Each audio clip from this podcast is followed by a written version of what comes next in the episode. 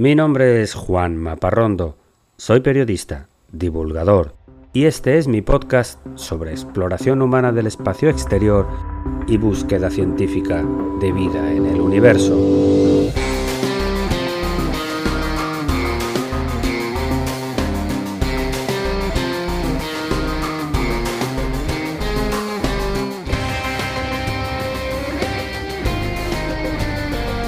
Bienvenidos a El sueño de Laika.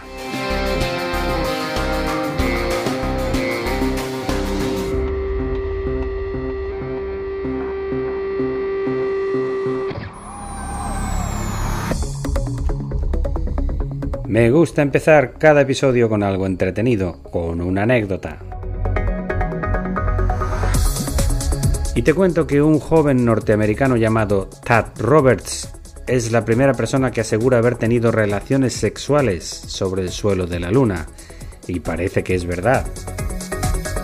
Robert se vio involucrado en el año 2004 con el robo de muestras de rocas lunares en el edificio 31 del Centro Espacial Johnson de la NASA en Houston.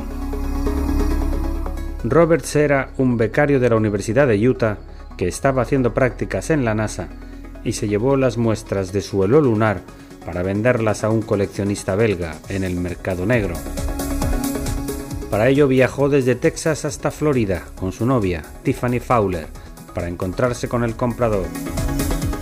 Y la mañana de la cita, excitados por su aventura, Roberts y Tiffany extendieron varias muestras de rocas lunares sobre la cama de su habitación del Hotel Sheraton de Orlando e hicieron el amor encima de ellas. Pocas horas después fueron detenidos por el FBI y se recuperaron los objetos perdidos. Los dos jóvenes fueron a la cárcel, nunca fueron a la luna, pero técnicamente son los primeros amantes del espacio.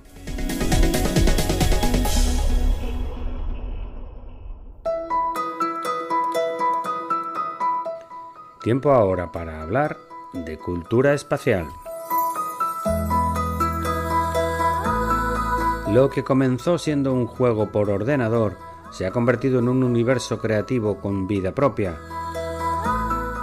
Hablamos de Halo, Halo, el videojuego de combate personal creado en el 2001 en el que los seres humanos mejorados se enfrentan en el espacio en una guerra contra la civilización extraterrestre de fanáticos religiosos de los Covenant. Microsoft compró esta franquicia en el año 2011 para su consola Xbox y desde entonces han surgido todo tipo de creaciones basadas en esta guerra interestelar, al margen de las diferentes mejoras introducidas en el juego durante más de 20 años.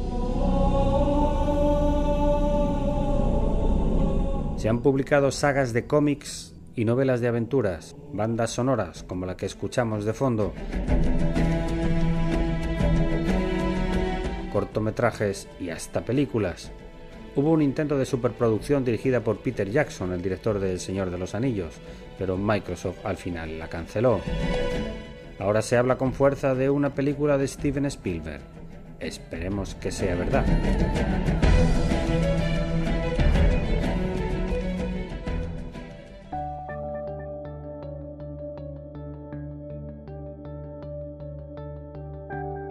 Y entramos ahora en la sección principal del episodio de hoy, que está dedicado a la figura del cosmonauta ruso Vladimir Soloviev. Esta es la historia del hombre vivo que, a mi juicio, tiene la mayor experiencia de lo que realmente implica viajar al espacio. Te hablo de Vladimir Alexeyevich Soloviev, nacido en Moscú en 1946 en un momento en que su país estaba devastado tras la lucha contra la invasión nazi en la Segunda Guerra Mundial. Un hombre que fue testigo del primer choque de naves espaciales de la historia, un cosmonauta que voló en las estaciones Mir y Salyut, que dirigió la sección rusa de la Estación Espacial Internacional hasta hace poco y que fue protagonista de la cooperación entre Roscosmos y la NASA. Para comenzar este relato, nos vamos hasta el Centro de Control de Vuelo de Roscosmos en Moscú el día 23 de marzo del año 2001, en el momento en que se dio la orden para modificar la órbita de la Estación Espacial Mir, para ir reduciendo su altura gradualmente durante dos días, para dejarla caer sobre el Océano Pacífico. Las autoridades rusas dieron la orden definitiva de terminar con las operaciones de la estación Mir, después de tres años tratando de salvarla. El director de vuelo de la estación era precisamente Vladimir Soloviev, que siempre dijo que Mir pudiera seguir funcionando varios años. Incluso se intentó convertir la estación en un estudio cinematográfico para rodar películas espaciales, pero fue en vano. Rusia estaba en crisis y el dinero se estaba invirtiendo en la nueva Estación Espacial Internacional. Eran las 3 y 30 de la madrugada en Moscú cuando Soloviev dio la orden de destrucción. Una cápsula Progress MI M15 acoplada a la estación encendió sus cohetes para dar impulso hacia abajo. La estación entró en órbita elíptica. Cada vez que daba una vuelta a la Tierra perdía 50 kilómetros de altura. A las 5 de la mañana había bajado a 165 kilómetros. Moscú daba seguimiento junto a la estación de la Agencia Espacial Europea en Alemania y la Agencia Francesa del Espacio en Toulouse. A las 5 y 8 minutos se dio el último impulso para la caída. La enorme estación de 140 toneladas métricas, que había estado en órbita 15 años, se precipitó hacia la Tierra ya por gravedad. Lo primero que se desprendieron fueron los paneles solares, luego los equipamientos exteriores. La estación Mir se partió en varios pedazos. Entre un 10 y un 20% de los componentes no se desintegró y fue a caer en una franja de varios miles de kilómetros. Por eso los rusos eligieron el Pacífico Sur para la caída y se prohibió la navegación comercial en esos días. Un grupo de cosmonautas viajó hasta la isla de Fiji para ver el espectáculo de la caída en el mar. Vieron con sus ojos la destrucción del lugar donde habían vivido pocos años antes. Por la Mir pasaron 103 astronautas, de los cuales 62 no eran de nacionalidad rusa.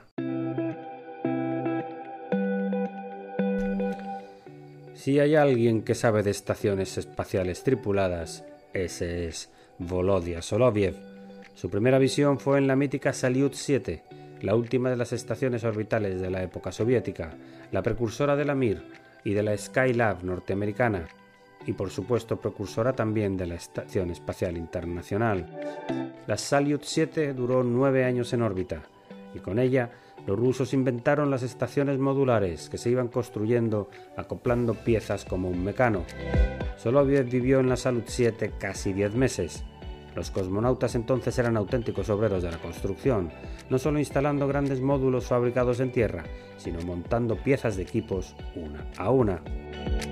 Soloviev aseguraría años más tarde que él conocía todos los rincones de la Salyut, por adentro y por afuera, porque la había construido con sus propias manos. Era una época mítica de la exploración espacial, era el momento de aprender a vivir en órbita, Nadie lo había hecho antes. Se rompía el filtro del aire, había que arreglarlo. Una fuga de combustible en una tubería exterior, salían a repararlo. Hacían caminatas espaciales con equipos pesados industriales, sierras de corte de metal, aparatos para soldar piezas fuera de sitio. Si el sistema de aproximación de naves se apagaba, se realizaban de forma manual las maniobras de acoplamiento de los módulos que llegaban desde la Tierra, con provisiones o con tripulación. Vladimir Soloviev fue el hombre que tuvo que dar en la Tierra la orden de destruir la estación Mir, y paradójicamente fue uno de sus padres fundadores. Él fue el primer ser humano que habitó la estación Mir en 1986, con su compañero y comandante de la misión Soyuz 15, Leonid Kissin. De hecho, esa misión consistió en hacer mudanza.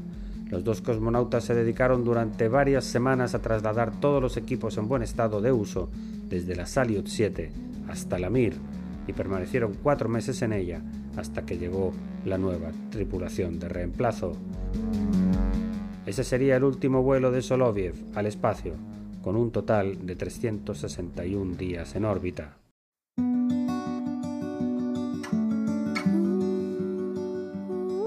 Toda esta experiencia en el espacio, resolviendo con éxito un problema tras otro, le dio a Soloviev fama de ser un hombre con sangre fría y con las ideas claras, y por eso una vez en tierra fue designado como jefe de vuelo de la estación Mir, hasta sus días finales en el 2001.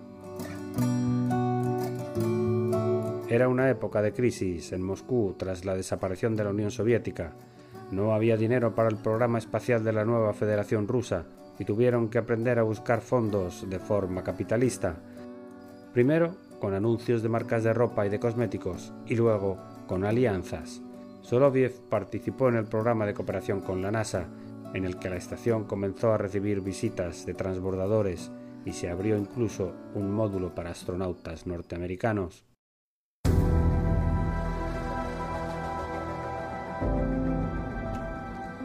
Soloviev fue además el responsable de manejar desde la Tierra el grave accidente de septiembre de 1997, en el que una cápsula Progress que llegaba a la estación Mir se salió de trayectoria e impactó contra el fuselaje exterior, causando el pánico de los tres tripulantes a bordo, dos rusos y un norteamericano.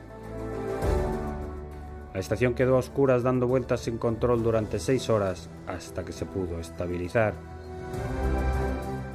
También en 1997 se desató un fuego en el interior de la estación Mir por un generador de oxígeno defectuoso, que la tripulación también logró controlar a tiempo. Otro grave problema resuelto.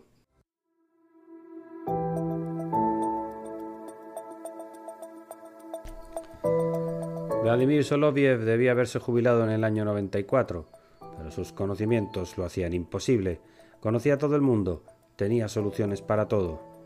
Después de un breve periodo de descanso, le llamaron de nuevo para ser el jefe en tierra del segmento ruso de la Estación Espacial Internacional. Todavía en el 2004 seguía siendo el director cuando se produjo un fallo de presión en el traje ruso que estaba usando el astronauta americano Michael Finke en una caminata espacial. También lo solucionó. Vladimir Soloviev sigue viviendo en Rusia, con su prestigio intacto, orgulloso de sus hazañas. Ha sido héroe nacional de la Unión Soviética, condecorado con la Orden de Honor y de Amistad de la Federación Rusa y caballero de la Legión de Honor de la República Francesa. Hay que tener cuidado, sin embargo, de no confundirle con un periodista radical ruso que tiene el mismo nombre y que se ha hecho famoso últimamente pidiendo a Putin que lance bombas atómicas sobre las capitales europeas que apoyan a Ucrania.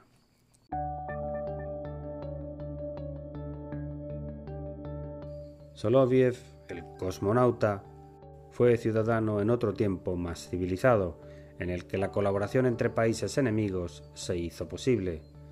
Un ejemplo de que una vez el espacio logró reconciliar naciones. Si se hizo una vez, Soloviev es un ejemplo de que se puede hacer de nuevo.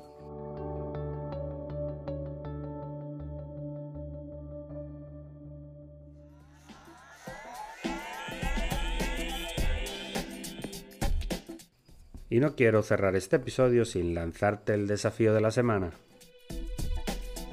Te invito a que busques un documental de National Geographic del año 2012 en el que se cuenta con detalle el robo de las rocas lunares que te contaba en la anécdota de hoy.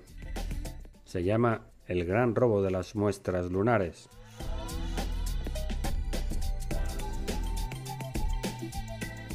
Y hasta aquí el episodio de hoy de El sueño de Laika. Espero que te haya gustado.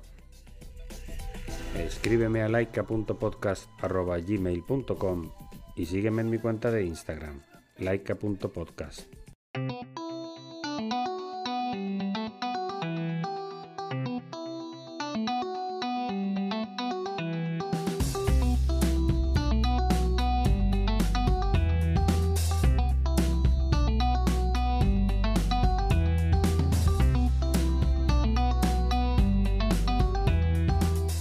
Todos los contenidos de este podcast son materiales originales y están protegidos por leyes de copyright.